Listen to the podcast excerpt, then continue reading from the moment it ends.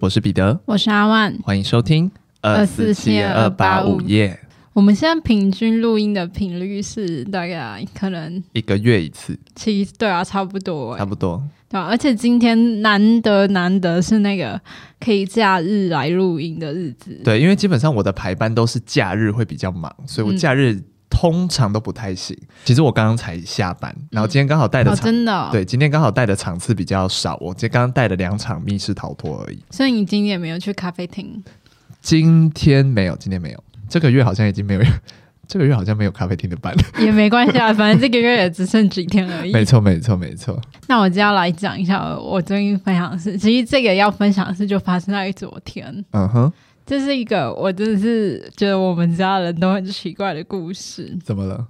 就是呢，我昨天吃完晚餐，然后我就坐在那个，因为我们家那个客厅沙发通常不就三格嘛，啊，就一人坐一格。嗯、然后我通常都是坐中间那一格，然后我就吃完饭，然后想说。躺在那个沙发上划一下手机这样子，但我旁边右边坐我妈，然后左边坐我爸。然后我被包围，好吵哦，真的好吵。怎么说？他们在干嘛？我跟你说，这太夸张了。重点是因为最近不是这几天，因为蓝白河的新闻很激烈的，是没错没错。然后我们家人就是都会在晚餐时间看新闻，然后我爸就坚持要看某台新闻这样子。但他我看新闻的同时，他要同时玩手游。嗯。然后我爸很喜欢把游戏开很大声，然后或是他就看影片，然后反正他做什么或玩。那个那个神来也麻将，他都一定要很大声很大声，就是你在楼梯。就我们家住四楼，你在二楼就听得到他手机声音的音量的程度，那真的是蛮大声的。我就觉得很扰民，对，然后好吵，然后他已经在我旁边吵，然后电视又在吵那个蓝白合，然后我妈在看 YouTube，她在看日文的，然后就一直有一些外国语言，然后我右右边耳朵是日语，然后左边耳朵是那个，然后自摸糊了，对，左左边是游戏的声音，然后前面是新闻，然后我就爆炸、欸，哎，我我说脑袋空白，我当场真的不知道。我觉得好吵，吵了我完全没办法思考。哎，就我，我就算现在只想放松躺着放空，我也会被他们给烦死的那种。嗯哼。然后我就立刻就是站起来，就说我要离开这个地方。他们就平静的暴怒哦。对，他们就说怎么你干嘛？然后我就说。你们好吵哎、欸！我说你们可不可以不要吵？你们不觉得很吵吗？然后我就觉得我大惊小怪，我就觉得哇靠，他们忍受力很高哎、欸，真的很吵哎、欸。怎么讲？因为我在我们家有点像是反过来的角色，嗯，因为我是喜欢，对，我是喜欢看影片，然后声音开很大声的人。可是你会同时做两件事吗？就是同时看电视又同时玩手机？诶、欸，玩手机的话，通常就是我如果要。电视我会开比较小声，就是有一个小小的背景音这样子，然后我专注在玩手机，可能是这样，但我不会两个都开很大声这样。嗯，对。然后我妹也常常会，就是我在房间里看手机看影片，我妹就会经过我房间说：“你手机开好大声哦。”然后是或是有时候我们在餐桌上吃饭嘛，那其实现在餐桌上吃饭大家都人手一机在看影片这样。嗯。然后这个餐桌就会有四种影片的声音哦，真的，我我后来发现我不喜喜欢呢。然后，然后我妹就会暴气说：“你们小声一点。”我我应该就是你妹的角色，我就觉得很就是太多那个。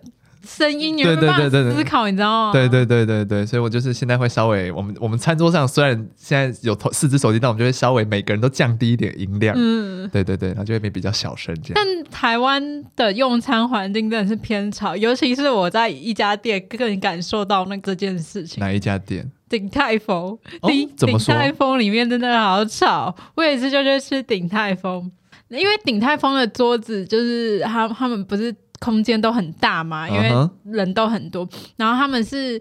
嗯，就是反正他们没有什么隔间啦。我觉得鼎泰就是某家鼎泰丰的，它的都是没什么隔，都是开放式的，对，开放式的。然后走来走去，然后一进去可能就五十桌这样子，五十桌的人都在稀稀疏疏、稀稀疏疏。然后，然后还有碗盘，就是放东西的声音，嗯，然后合在一起，我就觉得，我靠，好像交响乐哦，比较难听的交响乐，对对对，就是就是哇，真的是哎，真的是蛮蛮吵的，嗯，对啊。所以你感觉是对声音比较敏感的。我是我是我，因为我睡觉是连一点点声音就是都不行的那一种。我我反而是睡觉会需要有一点点自然环境的声音。我是连那个都不行哎、欸，因为我家其实旁边就是菜市场。那其实晚上的时候会有那种货车经过，就是要送菜或什么之类。其实照理说他们是蛮大声的，因为我妈也是属于像你这种声音比较敏感的人。她有时候在我那边，在我房间睡觉的话，她都会说外面车子那么大声，你怎么睡得着？可是我会觉得那已经是一种习惯的声音。是白噪音啊。对对对，对我来说，那个货车或是什么，有些人在楼下聊天的声音，我都听得很清楚。我不知道为什么可以传到五楼这么清楚。嗯，对。然后，但听那些声音，我就会觉得蛮安心的。哦，我我反而是只要货车一开过去，我眼睛会立刻闭，我睡着会立刻睁开眼睛。我，好可怕哦！我我对声音超级超级敏感，而且我也反正我就是，虽然我本人话很多，但我真的很怕吵。只有我本人可以吵，其他人通通都不准吵。就我也会注意，如果在外面什么大众公，就是我爱讲话，但不代表我很大声。嗯嗯嗯嗯嗯。嗯只能说这个世道还是蛮吵闹、蛮热闹的了。嗯，而且我就是有时候会放音乐什么的，就是在公司啊或在家里放音乐，我都会注意不要太大声。我都音量开到全开，我都是放最大声。真的假的？我超超级不不行。我都觉得邻居怎么还没有来按我门铃，也是蛮那个的。嗯，好，这边跟我的邻居道歉。虽然我今天遇到他的时候，他还是对我笑笑的。嗯，他笑了笑了一下说，还是吵啊，还跟吵啊。那。我最近要跟大家分享的一件事情呢，是我今天我今天要来跟你请教一件事情，因为你是这方面的达人。什么？你现在是不是很紧张？是啊。好，就是呢，前几天就是呃，我们家收到了一一箱的那个冷冻食品，然后呢，冷冻食品里面都是海鲜，这样。基本上我这个人是对海鲜非常热爱，每一个每几乎每一种海鲜我都我都觉得我不不排斥，然后也都蛮喜欢这样。唯独有一个海鲜我。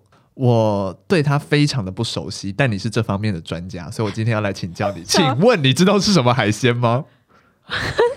中卷。好好特殊的答案。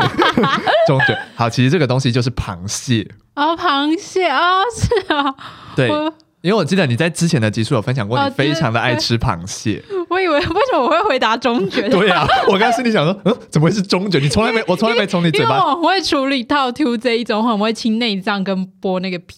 哦，我刚刚想说，我从来没从你的嘴巴里听过中卷这两个字，今天是我第一次听。或是那一类的，我很会处理透，我蛮会处理透抽那一类海鲜。对，反正就是我妈她就是烹饪的那个、嗯、那个螃蟹这样。可是我现在我拿到那只螃蟹之后，我完全不知道怎么下手、欸。哎，你你是整只吗？整只的。那你已经有拍过的吗？都没有哦。煮之前可以先拍过，就是不要拍到全碎掉，是稍微把它的壳拍裂，这样你在吃的时候，因为它它如果没有用刀子拍，你煮完再开的话，它会就是通常是生的时候要先拍开，哦、然后煮熟的时候你就有在裂开的地方，然后稍微折一下，它就会对它就会分成两半会比较好。对，因为因为我拿到那只螃蟹的时候，因为我们家其实没有煮过螃蟹。嗯所以我妈也就是整只拿下去清蒸这样，嗯嗯、拿出来之后呢，你就看到一只完整的，只是它从原本的深褐色变成红色这样子完整的螃蟹。然后我想一般人家里都不会有那种，就是吃螃蟹可能会需要用到那种钳。那个会到龙虾啦，不会在螃蟹，螃蟹的壳还没那么硬。哦，真的吗？因为我就是在，我好像丢丢没有是卖海鲜的吧？对啊，然后我就拿到那只螃蟹，我真的完全不知道怎么下手，而且我其实也分辨不太出来到底螃蟹的哪些地方可以吃，尤其是它的肚子。打开之后，里面的东西是全部都可以吃的吗？我基本上是会吃、欸，哎，就是它已经经过基本的处理之后，剩下的东西应该都是可以吃的。应该是说。因为我不知道你们家料理方式昨天是怎么料理，但感觉是整只的，整只的。它的肚子、腹部那边会有毛的地方，嗯，那边丢掉不要吃啊。其他的东西都是可以吃的吗？对，就是那一个，你打开来，它会有一根一根，就是有毛的部分，腹部那有一个三角形形状的地方不能吃，嗯、我不会吃。然后通常其他壳有一些就是类似蛋白质的物质，我都会吃。哦，就是它打开之后，里面就会有一些蟹黄。那个我认得出来，嗯、是母的。嗯，我这个是可以吃，这我知道。然后我就不知道其他东西要怎么吃。再来，我觉得最困难的地方就是那些手跟脚。嗯，对，因因为我没有工具，加上没有事先排列，嗯、所以你它熟了之后，你就会变得根本不知道怎么吃。对，因为它的壳也会变硬，因为它熟了。对，它变得非常的硬。嗯、然后，因为螃蟹它的虽然它的那个手脚是偏光滑，但还是有一些尖刺这样。嗯、然后我就一直被那个刺刺到。然后我吃到后来，我就是放弃了。我就想说，我不要吃这种过度包装的食物。螃蟹这种东西呢，就是要先把它分成两，先拍开，你的那个手跟身体可以先分离。嗯，对，这样会比较好食用。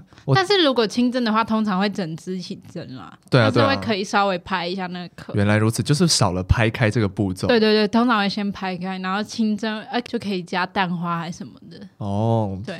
我很少吃东西吃到很沮丧，但我吃螃蟹吃到好沮丧哦。我可以说真的是螃蟹的，我很会吃螃蟹。对啊，就是，而且就是好，我好不容易打开了它的螯，然后接下来我就拿那个筷子这样戳嘛，戳那个肉出来，可是肉也就只有一点点而已，就是有一种我刚刚大概花了十分钟，好不容易把它打开，但我吃这个东西只花了三秒我就吃完了，嗯的这种空虚感，会让我觉得螃蟹这个东西在我生命中。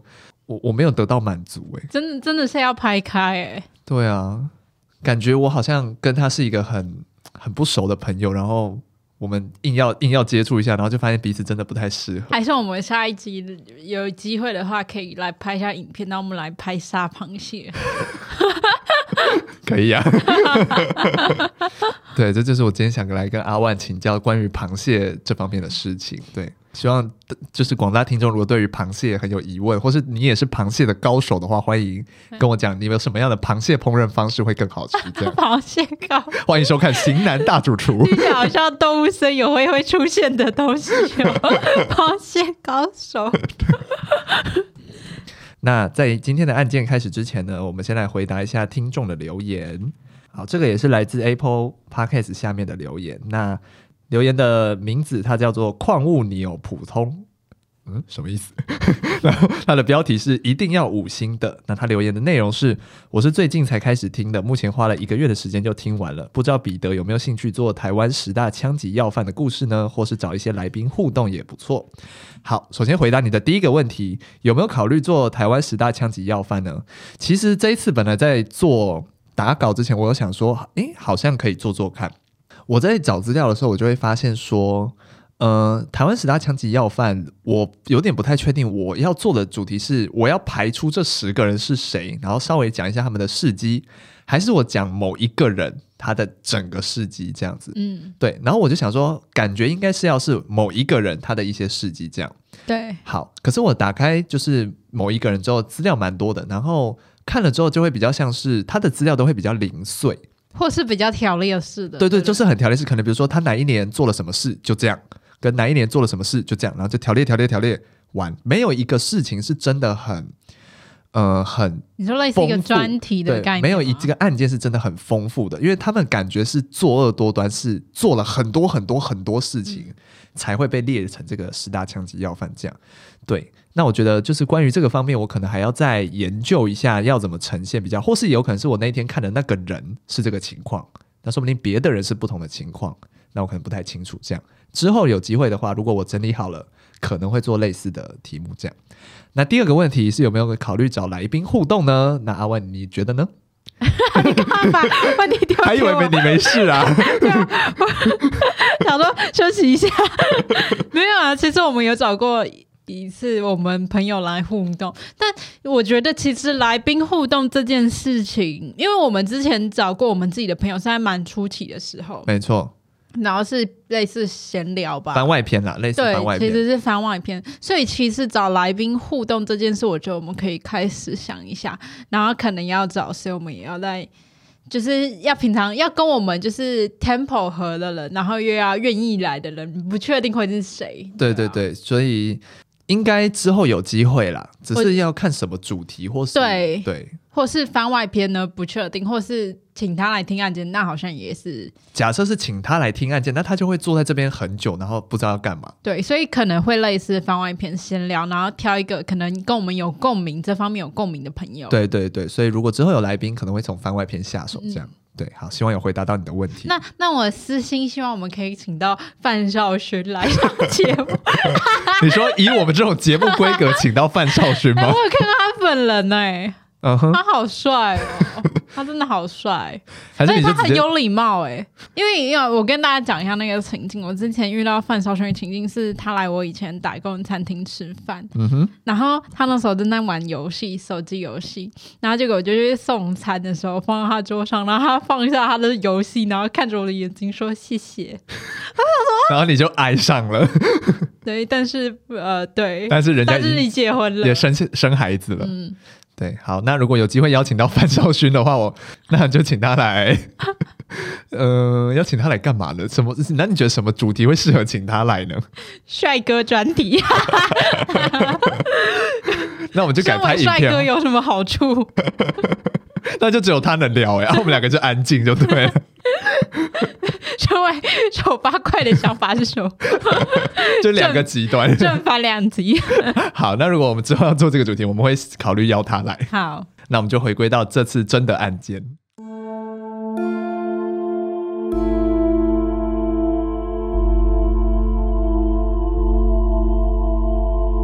今天要跟大家分享一起是台湾的悬案。那其实虽然这集是悬案，但是呢，其实凶手很明显。嗯哼。那我接着就要来讲今天的案件——黄佩芬失踪案。事情呢，要从一九九四年的七月五号说起。当时呢，就有一则新闻造成全台的轰动。这个新闻画面里呢，是一名就读建中的少年，他就躺在这个病床上。这名少年呢，他叫做黄国义。当时的他已经被诊断是肝癌末期了，然后整个人很虚弱，然后他的妈妈就在旁边陪着他。那这个黄国义呢，就对着这个电视镜头就说：“小芬，你快一点回来，哥哥的身体不好，你要回来帮哥哥照顾妈妈。”这个小芬呢，其实是他的妹妹，本名呢叫做黄佩芬，小他一岁，目前是国中三年级，然后在一年前呢就失踪了。当时的黄国义呢，为什么可以到新闻媒体上去寻找他的妹妹呢？是因为他有一个叫做连胜武的同学，他爸爸是当时的行政院长连战哦，非常的有名。那连胜武呢，在听到自己的同学黄国义的请求呢，就决定帮他这个忙，然后让他的妹妹就是有曝光的机会。接着呢，主角又要再回到小芬身上。小芬呢，从一年前的中秋节后就失踪了。在九月三十号的当天，小芬呢就跟朋友相约要去西门町的万年大楼溜冰。那当时其实很流行，大家都会去那边溜冰。几个女孩就约好了要去其中一名朱姓同学的家里碰面，然后再一起前往溜冰场。其实呢，这已经不是他们第一次去朱同学家里了，因为朱同学家里是开花店的。几个好朋友每次出去玩呢，都会先约在这里见面，大家对路线也都很熟悉。所以当天早上呢，小芬就率先先抵达了花店附近。但是天空这时候却不作美，就开始下起了雨。因为雨势有点大，所以大家都没有带伞。朱同学就只好带着伞开始来回接送大家。这时候呢，小芬就先独自待在花店里等。但是等到同学们都被接到了花店之后，却没有看到小芬。这时候朋友其实也没有多想，他们觉得小芬应该就是突然有事回家，因为当时国中生没有在带手机的，所以可能也没办法不方便留下联络资讯。他们也就想说，哎，奇怪，那可能突然有事吧？可能妈妈找他。之后呢，他们同学就先出发去溜冰场了。没有想到，一直到了当天的晚上。都没有等到小芬的人影，等不到小孩回家的黄妈妈就非常担心。其实，在隔天就立刻向警方报案。警方当时就循线先找到了当时朱同学家开的花店。然而，其实当天店里呢还有朱同学的爸爸。那朱同学的爸爸呢是非常关键的一个人物，那他叫做朱家禄。朱家禄声称，当天早上十一点的时候。他正在睡午觉，然后他已经那时候已经睡了半个多小时了，一直睡到十一点半，他都完全没有发现小芬有到达店里。嗯。那这是非常奇怪的一件事，因为这个花店呢，它是在一个西门町的精华地段，所以它大概只有两坪的大小，因为租金很贵嘛，所以店面也不大。在这两坪的大小里呢，你已经在经营一家花店，你会突然睡午觉，然后没有发现有人进来吗？你会睡得这么熟吗？嗯，其实这是大家非常觉得蛮怪的。对，警察那时候听到也觉得，哎，好奇怪，你这花店也不大，你怎么会不知道女儿的同学到家里来等了？而且两瓶大小，你在开店的时间跑去睡午觉，对，也很奇怪，对不对？早上照理来说，周周六日花店应该要生意蛮好，对，怎么会在睡觉？不知道。接着呢，警察又对了花店周围进行了盘查，可以说是把那附近翻了个底朝天，也都没有发现小芬的存在，甚至连附近的工地他们都有去问啊，就然后去一一盘问，都没有问出什么可疑人物。就这样呢，一直找了一年，小芬都没有回家，就依然还是失踪状态。但是呢，哥哥黄国玉跟黄妈妈也没有放弃寻找，就一直有在张贴寻人的启事，然后一直在想办法，看有没有管道可以就是让大家看到小芬失踪的消息。就在一一年后的一九九四年九月三十日，经过媒体大篇幅的报道之后呢，失踪一年的小芬被找到了。但不幸的是，此时的她呢，已经是一具遗体。其实，在一九九三年十月的时候，小芬就在木栅的一处山区被人发现了。经过警方的搜查之后呢，没有找到任何的身份证件，仅有的证据呢，就是身上的红色衣服、牛仔裤，还有一只坏掉碎裂的手表。但是呢，因为遗体已经腐坏了，已经过了太久，所以连脸部的外观都已经认不出来了。所以警方呢，就没有办法，无从得知这个人的外貌以及他的就是身份信息，所以就只好暂时以失踪人口先往上报。结果等到了一年呢，都没有人来找这具无名尸。之后呢，他就被埋葬到无名墓底下了。没想到的是，当时的承办人员在听到黄妈妈描述小芬案发时候的穿着，突然就一个灵光乍现。我只能说，我真的非常佩服这一位承办人员，他直接对应到一年前的这具无名女尸。他想说，红色衣服、牛仔裤、手表，哎，那不就是刚刚好吻合去年那个无名女尸吗？然后就在这样的情况之下，他们就立刻决定要开棺验尸。那黄妈妈呢？这时候就直接到现场指认，结果黄妈妈一看到遗体的瞬间，马上就腿软了，因为这些衣服就是她买给小芬的，甚至连身上破碎的那只手表都是黄妈妈给小芬戴的，所以妈妈这时候就腿软了。她已经苦苦寻找一年的女儿，没想到已经离世了，而且还是以如此就是触目惊心的方式，然后看到。那当下黄妈妈其实泪流不止，她整个哭倒在地，然后需需要远景的搀扶。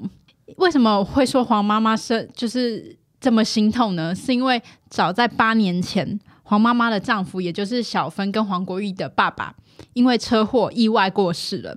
那儿子黄国义呢，又被确诊了肝癌末期，接着连小女儿小芬现在都不在人世上了。所以其实。黄妈妈也是整起案件的受害者。那最后呢，因为黄妈妈没办法接受这个事实，她就哭倒在地。看到那个画面，其实你会真的觉得很心痛，因为真的很觉得就只剩下黄妈妈一个人了。她以后要，她的整个家庭都破碎。对。那当时的承办人员呢，其实看了就也很于心不忍，都希望能够还给妈黄妈妈一个当天的真相。虽然遗体已经严重腐坏了，但建设人员呢依然透过验尸发现脖子处其实是有勒痕的，因为脖子处这个地方的腐败最严重，所以他在生前很有可能因为有伤口，所以导致他明显严重腐败，那就判断了小芬应该是遭到他杀。事情呢又必须回到失踪当天了，这下我们就得好好来厘清小芬当天的行踪到底是怎么样的。回到事情发生的原点，也就是刚刚提到的朱家路的花店。刚刚有提到呢，朱家路说自己当天因为睡觉没有看到小芬。再来呢，朱家路又说自己当天十一点半，也就是睡醒的时候，有拿布料去旗帜店车缝，然后在店里待了半个多小时。但是呢，警方事后有向这个旗帜店的老板娘求证，后来老板娘说并没有，朱家路只待了两三分钟，并没有像他说的是半个多小时这么久。那第一点就已经抓到他说谎了。之后呢，更吊诡的是，朱家路在离开的时候，还告诉老板娘说：“你一定要跟警方说，我有来过，你一定要记得清楚楚。”所以老板娘为什么这么印象深刻？就是因为朱家路在离开前还有特别强调这件事情。而且呢，朱家路经营的花店就在小芬失踪隔天，九月三十号的隔天，十月一号他就退租了。他隔天立刻退租，然后他的理由是，就是因为租约到期了。但是怎么会那么碰巧？嗯哼，也让人怀疑说是不是有一些迹证，他要赶快销毁。对，再来呢，根据朱家路之后的说法，他就说当天车缝完之后，他就吃了午餐，大约十二点就回到了花店了。警方这边呢，也同时对朱家路的两个女儿进行询问。大女儿告诉警方，当天中午她有回来店里两次，但都没有看到爸爸。小女儿，也就是小芬的同学朱同学。也说家里没有人接听电话。其实呢，在这起案件之中呢，小女儿也担任非常重要角色。之后，警方又再次询问朱同学，当天朱家路到底在不在店里的时候，他改口了，他说自己当天有回家找过爸爸，爸爸是在店里的，但就跟他前面的供词不符合了。嗯，这时候其实大家就怀疑是不是朱家路跟小女儿串供了。嗯哼。而且也有秘密证人特就是打电话来说，其实朱家路是有威胁，就有跟小女儿警告说：“哎、欸，你不行说就是爸爸什么不在家，你要说爸爸在家、啊。嗯”就是有警告小女儿这样子。那其他的同学呢，都一致表示，当天朱同学是一直和他们待在溜冰场的，他没有离开，也没有回去店里，所以呢，他又第二次说谎了。其实从这里看得出来，朱家路的说辞是明显有漏洞的，但是警方却拿他没办法，因为这整起案件只有人证、物证以及市证都太少了，而且遗体是之后一年才开始开棺验尸，现场基证都已经销毁了。那朱家路呢？这时候也不可能自招，就导致整起案件侦办非常的困难。然而这时候有其他证人出现了。有一名住在事发地附近的民众就说自己曾经看到一名神似朱家路的男性开着一辆玉龙的浅色绿色的车子，这个车子的车款以及颜色都非常的特别，所以让这些这名证人非常印象深刻。而这个车子呢，好巧不巧就是朱家路的车子，跟朱家路的车一模一样的款式，而且呢，当时。车里的男女有一些比较暧昧的行为，男生压在女生的身上，然后女生的双手垂放。当下那名民众呢，看到以为是哦，就是情侣在调车震啊，对对对，就是就是在发生一些事情这样子。但是呢，就是男子在车子里是有点疑神疑鬼的。他当下看到外面有人，他立马就坐起来了。所以呢，这名民众有稍微看到，就是他的脸就是瘦瘦的，然后脸长长的，就是神似于朱家路。接着呢，又有一名计程车司机说，他也曾经在事发的山区看到过一个很像朱家路的男人。而且当时呢，这名男子的副驾还载着一名女性，女子呢看起来心情非常的低落。之后，女子就开始说：“你就哭着说，你看啊，被人看到，我现在不想活了。”然后原本男子还安抚她，然后在听到她说不想活之后，立刻变脸就说：“你不想活是不是？那我现在就带你走。”男子就突然恼羞成怒，那就准备开车就要走。那这时候呢，计程车司机其实是有想往前追的，但因为后后面又有一个民众跳出来，他也在指责朱家路，他就说：“你刚刚在底下找什么东西？”朱家路也很不爽，他就说：“我在找什么？跟你有什么关系？”就是突然有一堆。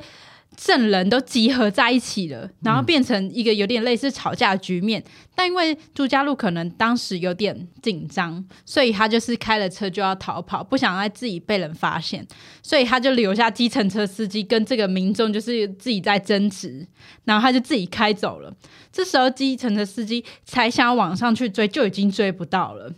那警方呢，在收集了这些证词之后，就觉得朱家路的车非常的可疑。立刻就对他的车进行了调查，结果呢，也发现车上其实有细小的玻璃碎片。经过比对之后呢，大致就确认了这是小芬手表的碎片，材质啊只有些微差异，大几乎可以说是百分之九十趴是一样的。警方这时候就信心大增，准备让朱家禄就是全盘托出实情。但就当朱家禄来到案发的山区的时候，他丝毫没有一点的紧张，他心态就是很强大。他就对着那个演练就是遗体的人偶就说：“你说黄佩芬是不是我害你的？你说啊，你说啊！”就是表现一副就是他是我完全没做什么事，对，他是被冤，怕自己被冤枉了，很委屈这样子。嗯、然后就是说我假设他还在的话，我希望他在黄泉底下可以出来帮我说话。嗯，他就还对着警方当，然后还有案发现场说这些话，叫嚣这样。对，这时候呢，朱家禄死活都不肯认罪，但是呢，检察官没有放弃，依然是将他起诉。这时候，朱家禄又改口说自己愿意认罪了，但是他认罪的条件是他不能被判死刑。第二个，他不会说出犯案过程，他不能说出犯案过程，要怎么判刑？嗯。所以这根本不合理啊！他就是咬定了警方没有证、没有事证跟物证，那如此荒谬的条件当然是不会被接受的。更何况朱家禄连最基本的测谎都没有通过，侦查呢就依旧进行。案件在一九九四年年底开始审理，一直过了一年多，审理结果出来了，朱家禄竟然被无罪释放，理由呢就是罪证不足。呃更夸张的是，朱家禄在走出法庭之后呢，还对着媒体的镜头比了一个胜利手势，比了一个耶，然后面带微笑，非常可恶那个画面。这一幕呢，让当时那许多民众气得就是直跳脚。就在事后呢，有一名曾经在朱家禄花店打工过的高中女生。他就寄了一封信给当年的检察官黄泉路，然后也已经过了十多年了，女生也已经长大三四十岁了，那他才有鼓起勇气来写这封信。这名女子呢，就回忆当时朱家禄也是开车载她，就是找理由就说：“哎、我送你回家，我带你去哪里哪里玩啊？有一个很漂亮的杏花林，我带你去看。”之后呢，因为朱家禄的态度其实是蛮强硬的。所以呢，他就被带到了山上，也差一点就被他侵犯了。朱家禄就直接从后面勒住了那个女生的脖子，就说：“我曾经是海军陆战队的，我只要稍微一用力，你的脖子现在就会被我勒断。”那当下的高中女生就不敢动嘛，但幸好最后没有被侵犯成功，她有成功逃跑。那其实呢，这个手法也会不免跟刚刚提到小芬的某些证人的证词是有点吻合的，所以也让人怀疑是不是其实朱家禄是用蛮多次这样的手法，是累犯。对，已经不是第一次了，他已经有经验了。但一直到了十多年之后，这名女生才有勇气讲出这段经历，而且呢，据她所说，当年还有很多就是。国中、高中这个年纪的女生呢，是遭到就是朱家路就是咸猪手了，就是被他骚扰的。因为其实当时朱家路的花店是开在一个西门町的精华地段嘛，那有很多的国中，然后高中都在那附近。那他们经过这个花店前面的公车站的时候呢，朱家路就会发玫瑰花给这些女同学，恶心。对，然后拉近这个关系。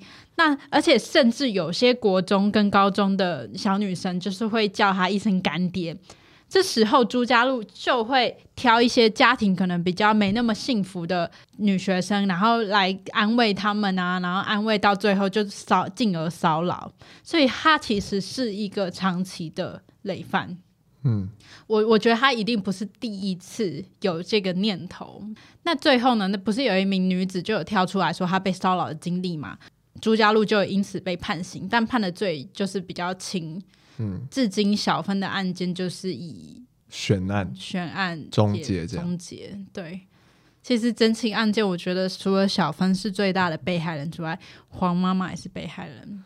而且我我觉得还有一个人会很难受，就是小芬的。同学就是她的女儿朱小女儿那个朱同学这样，因为他其实要一辈子带着你爸爸是性侵杀人犯的，而且我觉得他好，因为感觉我们就先假定他就是这个凶手，嗯，那小女儿一定也知道这件事情，嗯，然后小芬又是他的同学，那他在当年做了这个类似伪证的这个决定的决定，然后他要一辈子带着这个愧疚感。